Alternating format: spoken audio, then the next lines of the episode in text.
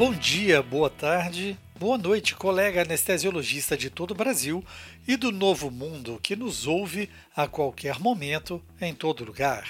Seja bem-vindo ao SBA Podcast, o podcast da Sociedade Brasileira de Anestesiologia.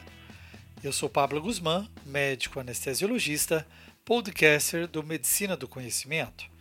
Nesse canal, juntos com a Sociedade Brasileira de Anestesiologia, Trazemos informações, dicas, entrevistas e novidades para promover a saúde ocupacional, valorizar a defesa profissional e aprimorar a qualidade e segurança da medicina perioperatória.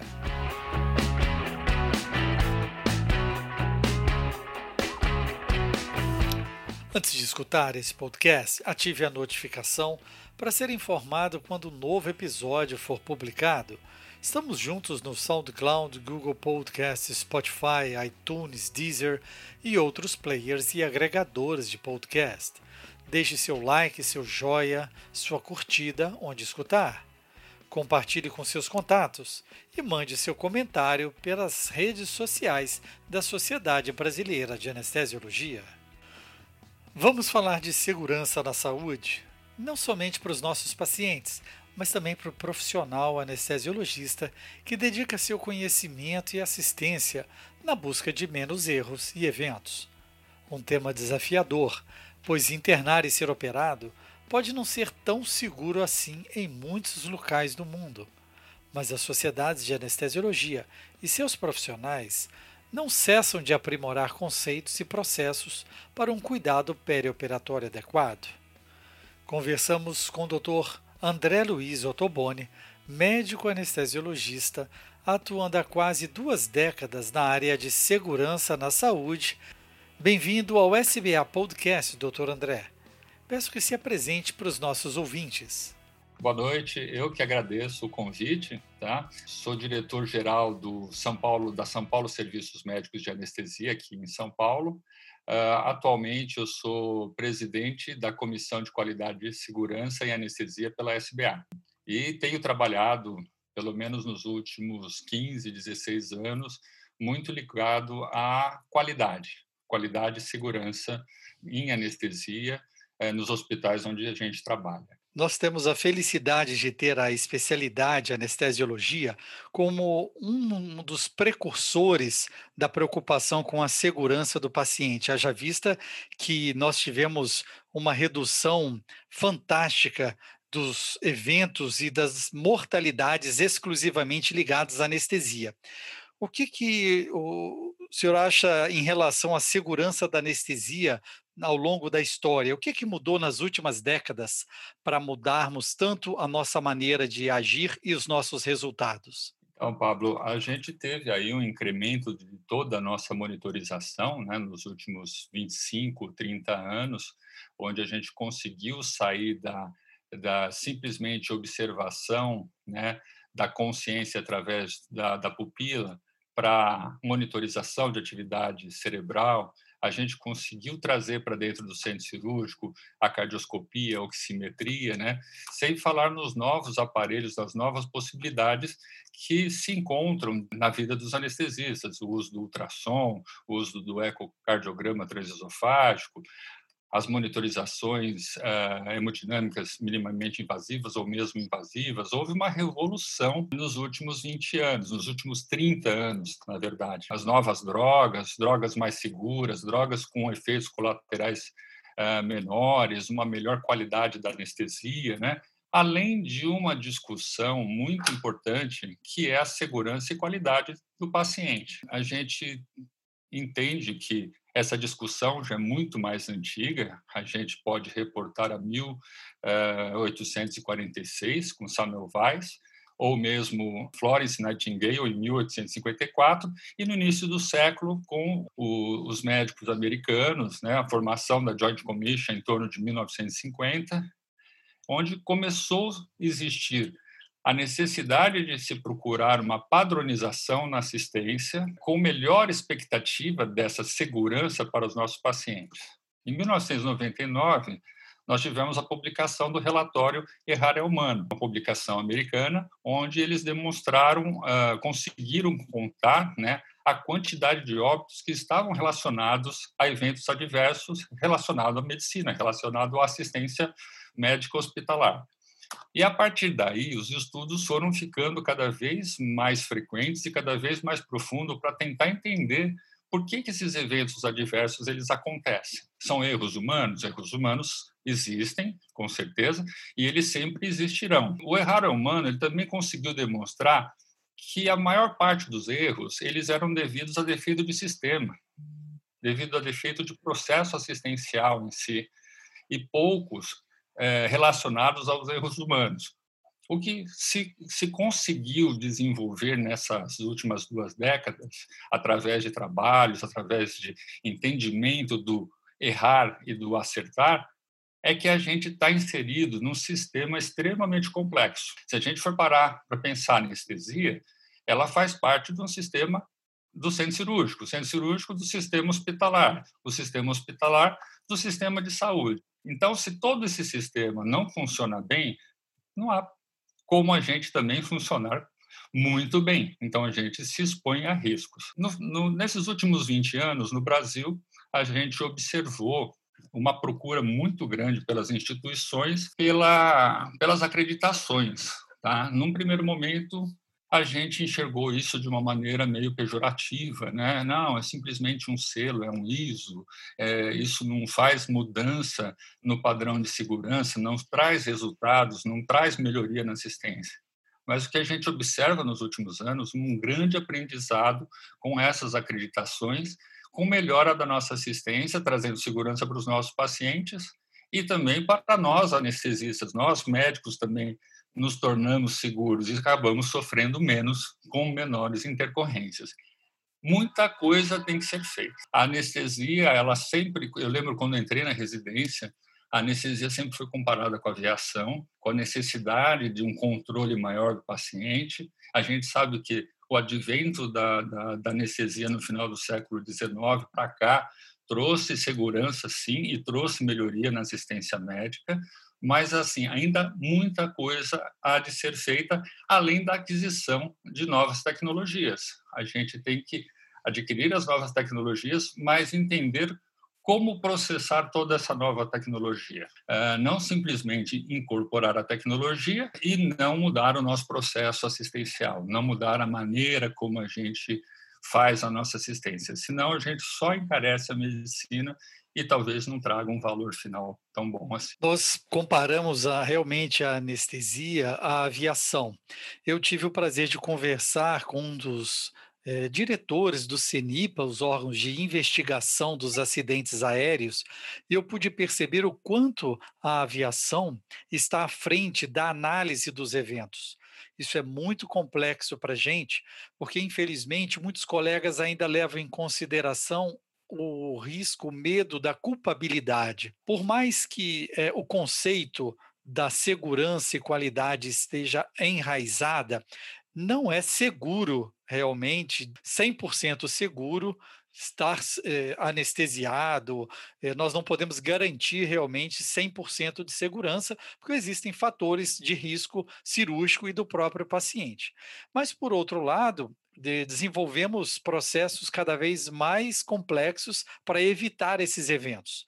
Eu gostaria que nós conversássemos um pouco sobre o conceito e os tipos de eventos adversos que nós encontramos no nosso dia a dia, e é um aprendizado para o colega anestesista é, o que esperar disso e como aproveitar de é, essas situações, mesmo que situações negativas. Eu gostaria de começar falando que a gente precisa, a gente precisa que as pessoas, né, que os anestesistas, que toda pessoa que está envolvida na assistência à saúde, ela, ela se sinta é, confiante em é, contar as suas, eu não gostaria de dizer falhas, mas contar é, situações que elas vivenciaram e que podem contribuir ou não para um, um malefício aos, aos, pacientes. Então, assim, primeira coisa, a gente precisa ter uma instituição madura, é, com um sistema de coleta de dados muito maduro e que trate esses dados de uma maneira também muito madura. Maduro, maduro, maduro.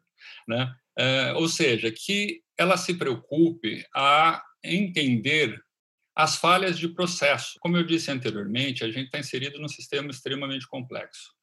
Uh, esse sistema ele tem que ser muito bem desenhado. Ele tem que ser, ele tem que dar condições para que a falhabilidade humana não ocorra. É o sistema que tem que agir nesse sentido. É o, é o processo, é a instituição que tem, que tem que estar atenta nos processos para que a gente não falhe. Porque a gente vai falhar algum dia, não tem jeito. Então, a, a gente também tem que saber lidar com os dados para que a gente tenha confiança dos anestesistas para que eles nos relatem. Ah, em termos de eventos adversos, a gente poderia dividir em incidentes. A gente tem os incidentes sem danos e os incidentes com dano. Os incidentes sem danos a gente pode dividir em situação de risco. Eu vou dar um exemplo aqui. Nós, hoje em dia nós temos as caixinhas de psicobox e eu tenho os nichos das medicações.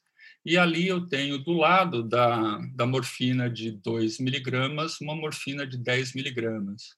E foi dispensado de uma maneira errada duas ampolas de 10 miligramas. Eu olho aquilo e notifico. Isso é uma situação de risco. Eu posso pegar uma das ampolas, se eu quiser fazer 2 miligramas, faço 10 miligramas e eu fiz. Aí eu cometi uma falha. Então, se eu visualizo uma, uma coisa que pode levar a um erro, pode levar a uma falha, eu tenho que notificar. Isso sim é uma situação de risco. Uma outra situação, né, do, do, dos incidentes sem danos, o quase erro, near miss. Um exemplo, um exemplo, eu estou falando até meu exemplo mesmo, porque muitas vezes eu acabo é, é, cometendo essa falha no mesmo no, no, no, sistema de nichos de distribuição de medicações, nós temos o mefoxim do lado do quefazol, o quefox do lado do quefazol, né? Assim. E aí eu tenho que fazer a, a antibiótico profilaxia com quefazol. E muitas vezes eu acabo abrindo o, o, o quefox, mas aí eu vejo aquilo lá e não faço. Se eu notifico, não, não notifico, esse near miss, né, o quase erro, eu não estou notificando a instituição que eu estou podendo cometer um erro. Então, eu tenho que notificar a instituição para que ela entenda que a dispensação ou a, apresentação das medicações tão próximas assim pode levar a um erro. Tá? Por exemplo, agora o incidente sem dano, seria um evento sem dano. Eu faço o QFOX, e depois eu faço o quefazol. Eu não, e o paciente não teve problema algum, não desenvolveu infecção e muito menos alguma reação adversa ao quefox. Em termos de eventos adversos, a gente já classifica com dano. O dano pode ser leve, moderado ou grave. Então a gente tem o exemplo lá da morfina. No exemplo leve, eu faço a morfina de 10 miligramas no lugar da morfina de 2 miligramas e o paciente fica sonolento, tem prurido, tem náusea uh, e fica mais tempo na recuperação. Preciso entrar com um antialérgico uh, para diminuir esse prurido dele e tal. E eu prolongo a estadia dele aonde ele deveria ficar poucas horas. Isso daí é um incidente leve. Uh, um incidente moderado é, por exemplo, se eu fizer os 10 miligramas de morfina na RAC, eu vou ter que monitorizar esse paciente, talvez eu tenha que mudar, mandar esse paciente para uma unidade é, monitorada, é, ele pode desenvolver aí uma depressão respiratória importante ou até desenvolve uma, uma, depressão respiratória importante, mas ele vai embora, ele não teve nada. Nós temos o, grave, onde, por exemplo, se eu injeto uma medicação que ele é alérgico, no caso do Keflin, Kefox ou outra, só, só exemplos, mas eu injeto Kefox, ele desenvolve uma alergia, um quadro alérgico, um choque anafilático grave. E a gente tem a catastrófica quando, através de alguma situação de falha, a gente uh, acaba levando ao óbito do paciente. Todas essas situações são notificáveis e nós temos que incentivar a todos os nossos colegas que notifiquem, de, notifiquem desde as situações de riscos até as últimas como situações catastróficas ou eventos adversos catastróficos. Uma instituição madura em termos de qualidade e segurança é aquela onde eu tenho uma grande quantidade de notificações de situações de riscos, mas com um pequeno número de eventos adversos. Então, assim, nós, como somos resolutivos, muitas vezes a gente fala assim: não aconteceu nada, não preciso notificar. Né? Mas não aconteceu comigo, porque eu percebi. Né? Mas pode acontecer com outro colega. Então, a gente tem que parar de pensar no que a gente resolve, mas o outro talvez não consiga resolver, talvez a, situação dele seja um pouquinho mais complexa. Mas é mais ou menos dividido em torno disso, desde incidentes sem dano, incidentes com danos, situação de risco, evoluindo até ali assim um evento adverso catastrófico. Valorizo então a presença e a necessidade contínua da comunicação. É, a comunicação entre a equipe e a comunicação dos eventos. Nós percebemos nas instituições que já caminham para uma maturidade de que realmente os colegas desejam a notificação, desejam realizar essa notificação, porque sabem que, de uma forma ou de outra, teremos melhorias institucionais. As discussões dos núcleos de segurança é, para o paciente, podem realmente trazer novas metodologias e a escolha de melhores processos.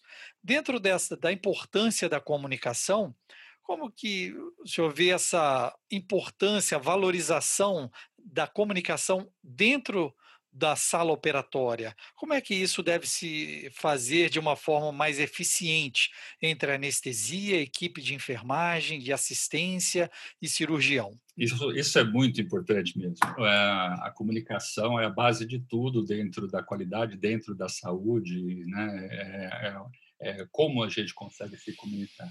Eu diria que a gente conseguiria ter uma comunicação efetiva, primeiro, primeiramente dando, não gostaria de usar esse termo, mas um empoderamento a todos que participam da assistência, tá? Desde que o cirurgião ele seja igual ao anestesista e que ele seja igual ao técnico de enfermagem naquele momento em que todos estão ali para cuidar do paciente, tá? Técnico de enfermagem, a, a, a, o corpo de enfermagem em si, tá? Todos uh, estão ali por um único motivo. Eu observei isso ao longo dos anos, dos últimos uh, 17 anos, 16, 17 anos mais ou menos, quando a gente começou a fazer as acreditações e houve a necessidade do time-out. Num primeiro momento, coube a nós, anestesistas, a puxar o time-out, porque nós tínhamos uma enfermagem pouco empoderada, é, muito intimidada, onde ninguém dava ouvido para a enfermagem no momento do timeout. Ao longo do tempo, foi se conquistando essa confiança, foi se conquistando a confiança dos cirurgiões. É, muitas vezes os cirurgiões já queriam começar a operar, é, existiam situações até de, é, de, instituições que não davam bisturi antes de terminar o timeout, é, para que o cirurgião prestasse atenção, mas hoje a gente observa é, uma, uma, uma comunhão entre esses, essas três entidades cirurgião, anestesista e o corpo de enfermagem para o último momento né, de tomada de segurança para o paciente, onde é, se vê se tudo está certo, se o lado está certo, se foi feito antibióticos, se todo o material está na sala, se podemos começar começar a cirurgia. Isto no ambiente cirúrgico. É, nós temos que incentivar a comunicação é, nas passagens de plantão né, nas passagens de caso dos nossos pacientes, criar mecanismos estruturados para que todo mundo consiga falar a mesma língua quando passar um caso do centro cirúrgico para UTI ou um caso do centro cirúrgico para recuperação, onde, é, onde a gente consiga, através de uma estrutura, um mecanismo de comunicação, é, passar o que é importante para aquele paciente, o que aconteceu, quem é este paciente, o que aconteceu, o que eu fiz e o que eu tenho de preocupação que deve ser feito para o próximo estágio do cuidado desse paciente. Quando a gente consegue esse nível de comunicação presencial, a gente também consegue entender porque quando eu não faço uma comunicação de evento adverso, alguém que participou comigo vai fazer. Então, é, se todo mundo está na mesma página, está no mesmo nível de comunicação, você diminui o estresse quando alguém da enfermagem comunica que você não lavou a mão ou não passou álcool antes de pegar a veia. Todo mundo ali está participando da assistência, todo mundo é igual naquele momento. Né? Então, assim, eu acho que a gente tem que trabalhar na comunicação durante assistência, trabalhar na comunicação para eventos adversos, é, trabalhar comunicação com todas as equipes, que a, a, a notificação não é simplesmente para culpar o outro, mas é assim, olha, vamos alertar que algumas coisas de violações ou mesmo de intercorrências estão acontecendo e que podem trazer danos futuros. Então, comunicação salva vidas também. Tá? Só para só te dar um exemplo, é, eu lembro quando nós começamos com o timeout, a gente tinha aí uma certa incidência de antibiótico profilaxia no momento errado. Tá? Não vou saber agora a porcentagem, mas é, existia o questionamento da CCIH em relação a isso. Começou a se fazer do timeout, timeout bem estruturado já e bem observado por todas a, toda a equipe, a gente observou a queda do antibiótico no horário errado, porque se a gente não fazia, alguém alertava, foi feito antibiótico? Não, espera um momentinho, não começa a cirurgia, deixa que eu faça antibiótico. Então, a gente a gente tem que tem que sair de cada nicho, né? E comunicar com todos os outros ali assim. Eu não posso estar sozinho na sala, a enfermagem estar sozinha, a equipe cirúrgica sozinha. Está todo mundo no mesmo ambiente. Perfeito. Outro assunto que, no que concerne a segurança, nós sempre focamos principalmente no paciente, mas existe uma segunda vítima. Esse conceito, criado há cerca de 20 anos, a John Hopkins School of Public Health, ela descreve exatamente o impacto dos eventos adversos nos profissionais de saúde, o que vivenciaram esses eventos. Alguns com sintomas é, descritos na literatura de cunho psicológico, cognitivo e até estresse pós-traumático, ideação suicida, de acordo com os estudos da, do ASA, né, do manejo dessas situações de risco. O que podemos falar sobre isso, sobre o cuidado e um processo de é, acolhimento desse profissional que vivenciou esses eventos que realmente podem ter sido até de gravidade excessiva?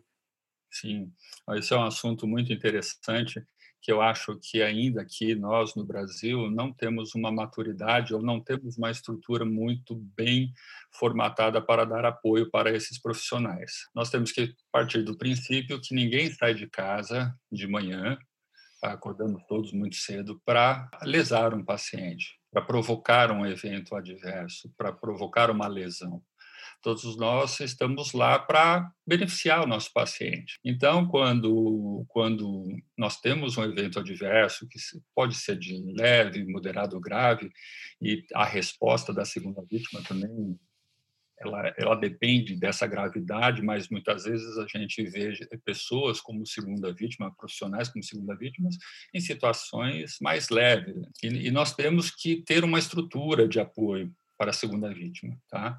A segunda vítima, normalmente, é aquele profissional envolvido com a assistência final, ou seja, foi na mão do anestesista, do cirurgião, que ocorreu o óbito daquele paciente por um sangramento ou por uma dificuldade de intubação, por qualquer motivo.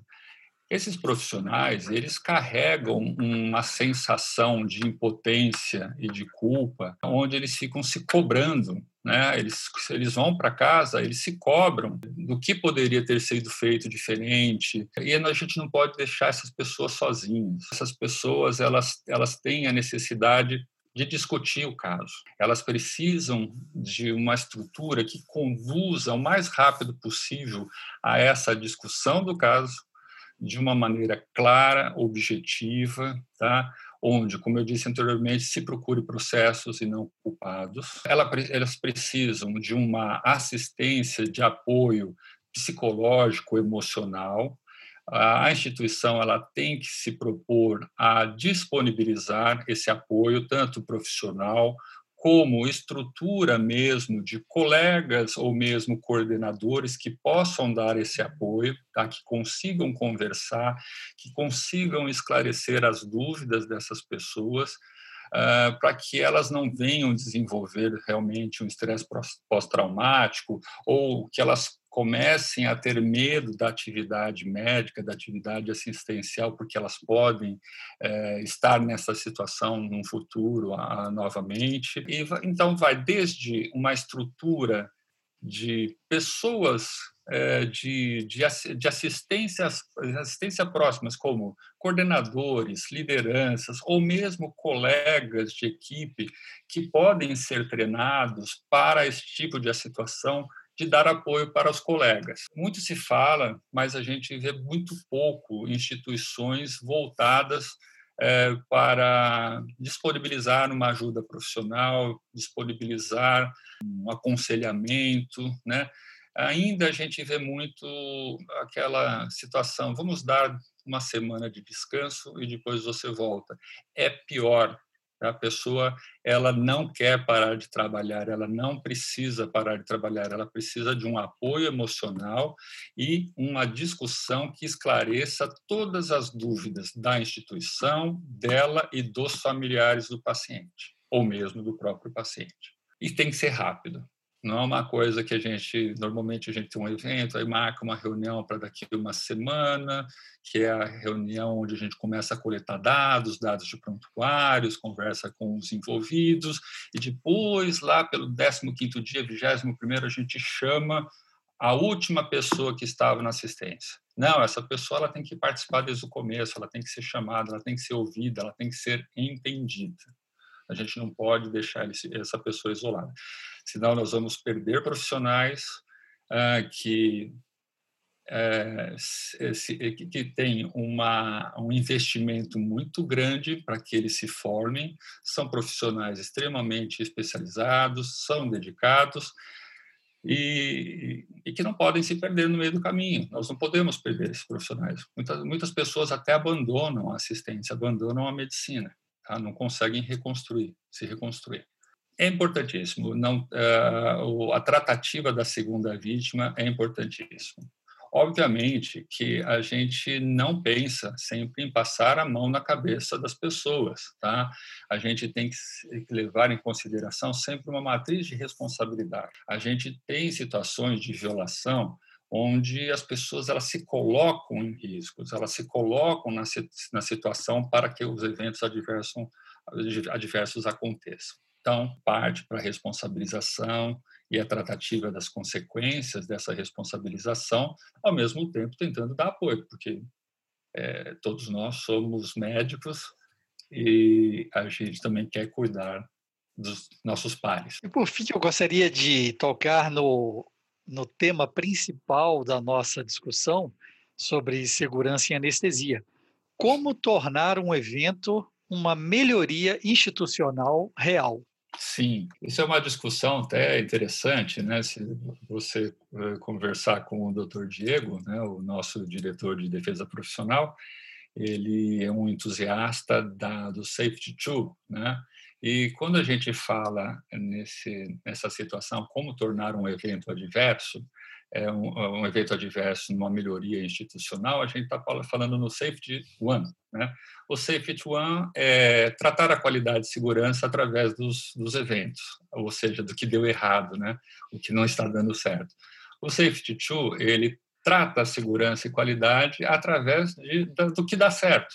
Tá? É uma visão, é, é uma visão e até uma tabulação de dados diferente. Talvez dê até mais trabalho porque a gente está muito focado no erro, no erro, né? no evento adverso, no que, nos indicadores que que não estão indo muito bem, o que, que nós precisamos fazer para melhorar, né?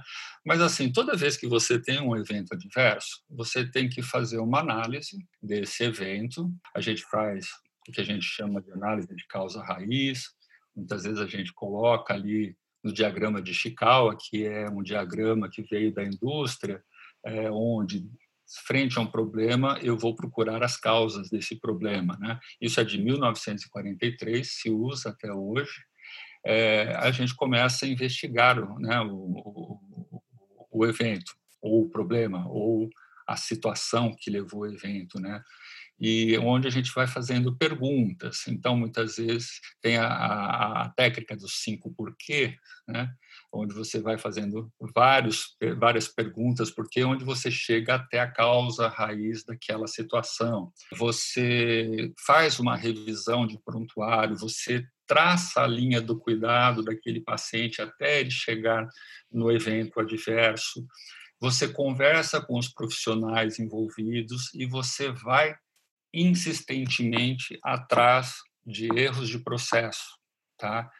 É, situações que desencadearam aquela, aquele evento. O que, que aconteceu? Vamos dar o exemplo lá, que o, o, exemplo da morfina, né? A morfina dispensada erroneamente no nicho errado. Ok, o anestesista precisa checar todo mundo sabe, né? nós temos que ler antes de aspirar, é, olhar novamente até antes de colocar no paciente, né? de, de aplicar no paciente, é, é, escrever né? na, na, na, na, na seringa qual é a medicação que eu estou fazendo tal, mas existe uma cadeia né, de situações de risco que vão levar a esse evento.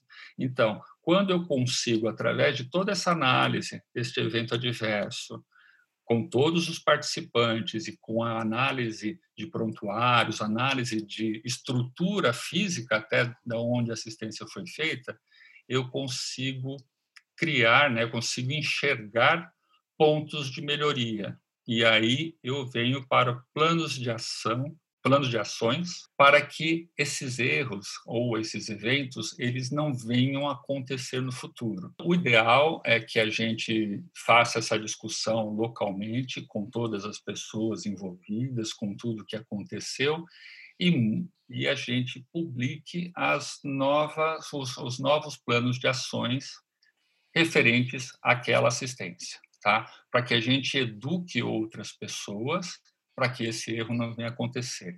Ou para sinalizar que eu estou mudando estrutura processual ou mesmo estrutura física da onde aconteceu aquilo, para que a gente tenha mais segurança no futuro. Ou seja, a gente vai esmiuçar, sim, um evento adverso, um erro, uma falha, para que a gente entenda como redesenhar essa estrutura e esse processo para que se fale menos no futuro. Excelente nosso bate-papo, doutor André. Agradeço sua participação aí no SBA Podcast e deixo a sua voz para uma mensagem para os nossos colegas referente a esse assunto tão intenso e tão presente no nosso dia a dia, a segurança em anestesia. Todos, como eu falei anteriormente, todos nós acordamos todos os dias, né? Acordamos cedinho para cuidarmos dos nossos pacientes. Né? Nós temos ideais, né? nós temos recompensas também, mas temos ideais.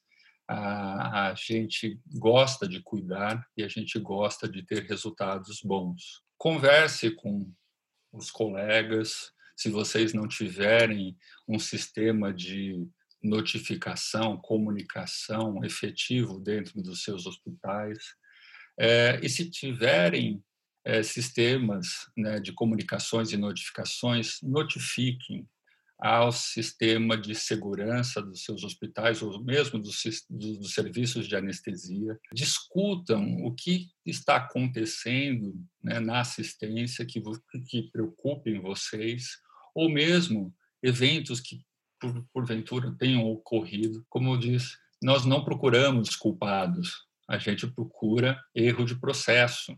Né? A gente quer melhorar o processo para que todo mundo tenha segurança.